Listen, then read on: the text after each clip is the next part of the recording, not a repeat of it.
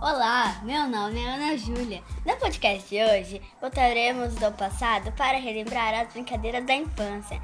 E para saber mais sobre isso, vamos entrevistar o meu pai. Vamos lá então? Pai, qual era a sua brincadeira favorita na infância?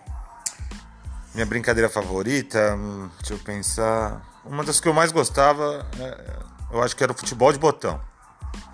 Futebol de botão? Você chutava o botão em vez de uma bola? É isso?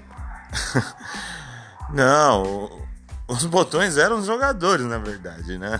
Ah, e qual era o material necessário para brincar? Material necessário? É, os botões, né? É, 10 de cada time, mais o goleiro. Dois times, né? De cor diferentes, para não ficar igual dois golzinhos, que eram as traves, a bola, que era um disquinho pequenininho, né? Não era bem uma bola. E a mesa, né? Que é o tabuleiro, que seria o campo. E as duas paletas para mover os jogadores, os botões, né?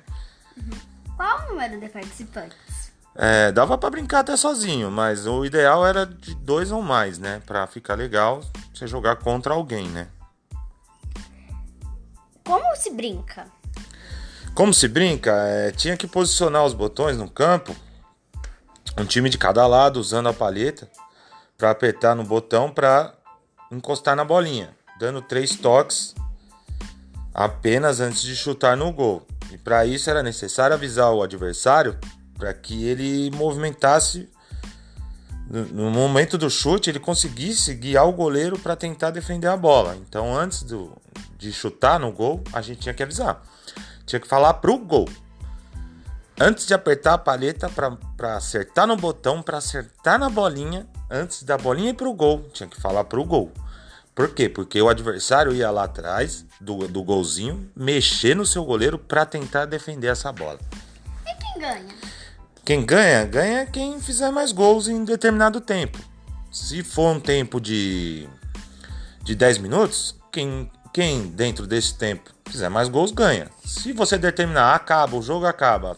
Geralmente tinha próximo, né? Outras pessoas querendo jogar. Então acontecia que, ah, vamos, acaba três o jogo. Então quem fizer três gols primeiro ganhava e entrava o, o outro.